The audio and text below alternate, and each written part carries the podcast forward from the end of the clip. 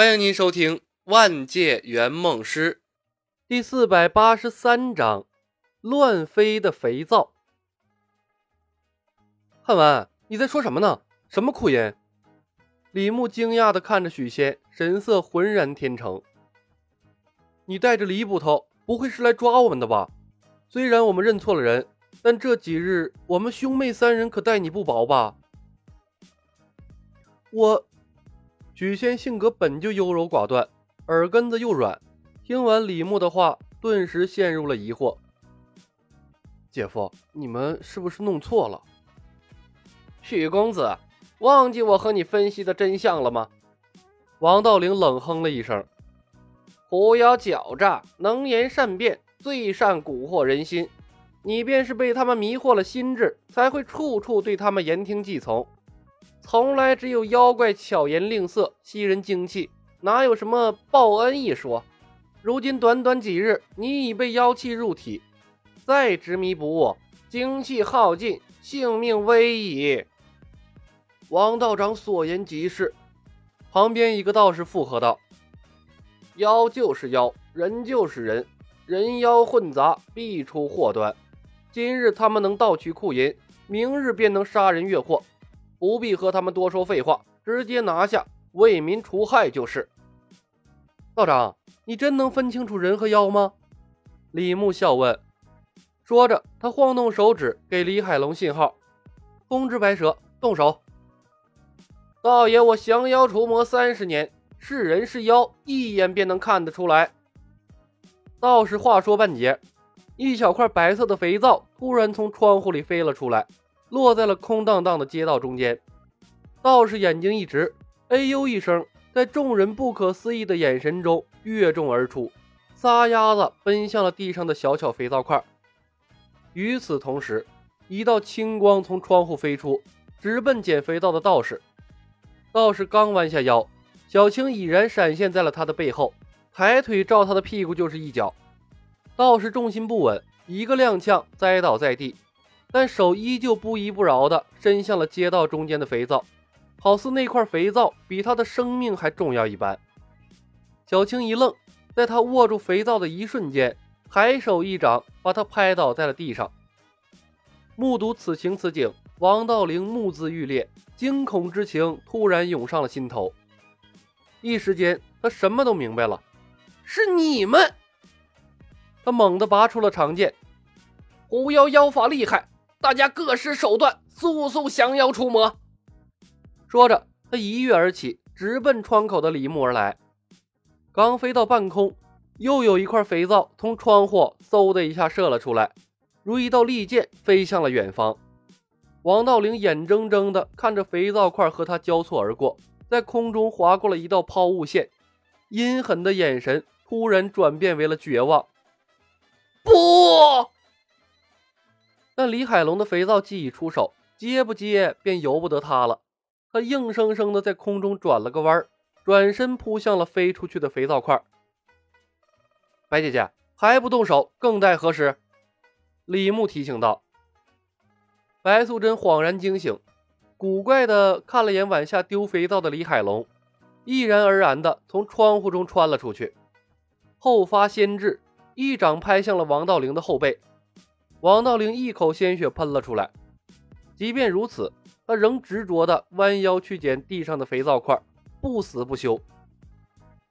白素贞从没打过这样的敌人，她手握雄黄剑，看着毫无防备的王道陵，犹犹豫豫，竟刺不下去了。他觉得王道陵太可怜了。妖孽，妖孽！两个和尚目睹如此怪异的一幕，大惊失色，飞快地敲起了手里的小木鱼，嘴唇上下开合，念起了佛经。伴随着清脆的哒哒哒的声音，一道道肉眼可见的波纹从他们手中的木鱼扩散开来，呈螺旋状覆盖向了二楼的李牧和李海龙。新白娘子传奇的世界遵循着专属的特效设定，所有的法术有形有色。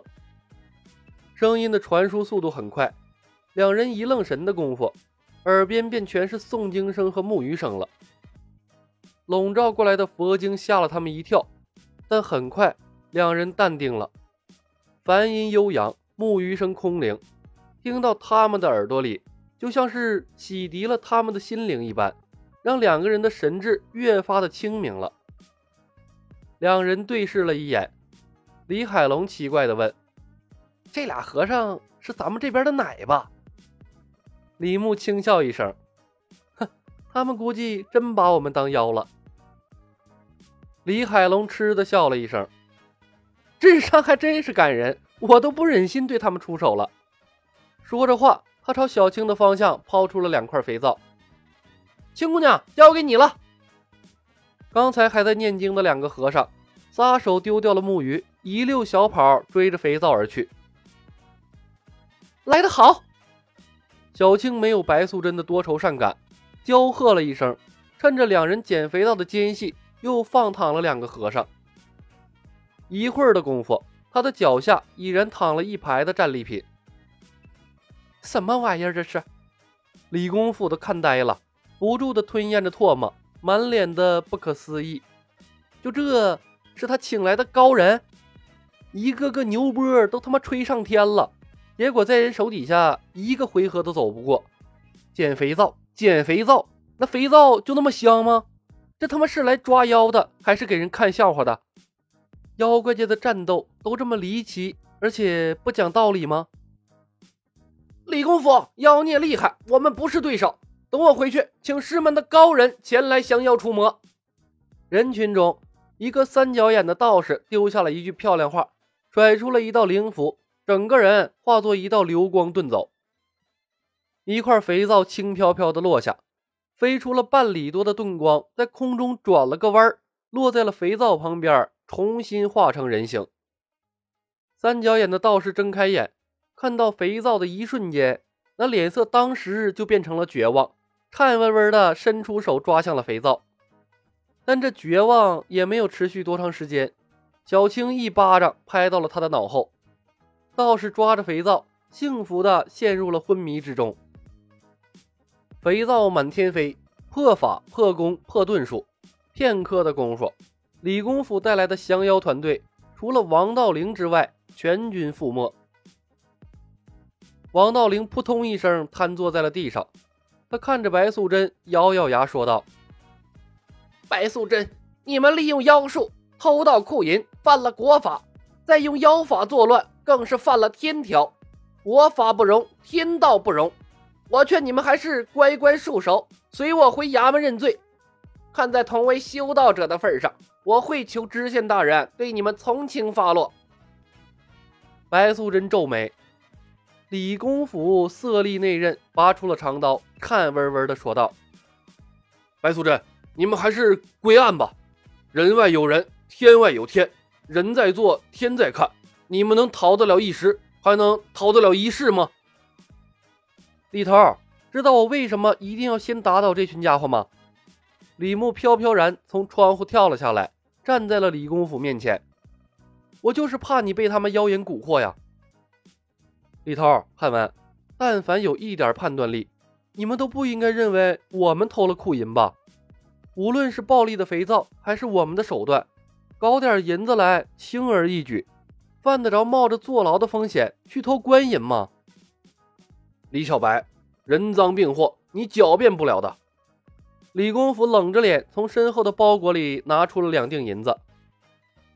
官银和普通的银子质地不同，虽然银子的标号被你们抹去了，但从白素贞的房间搜出来的银子和官银的质地一模一样，民间不会流通这样的银子。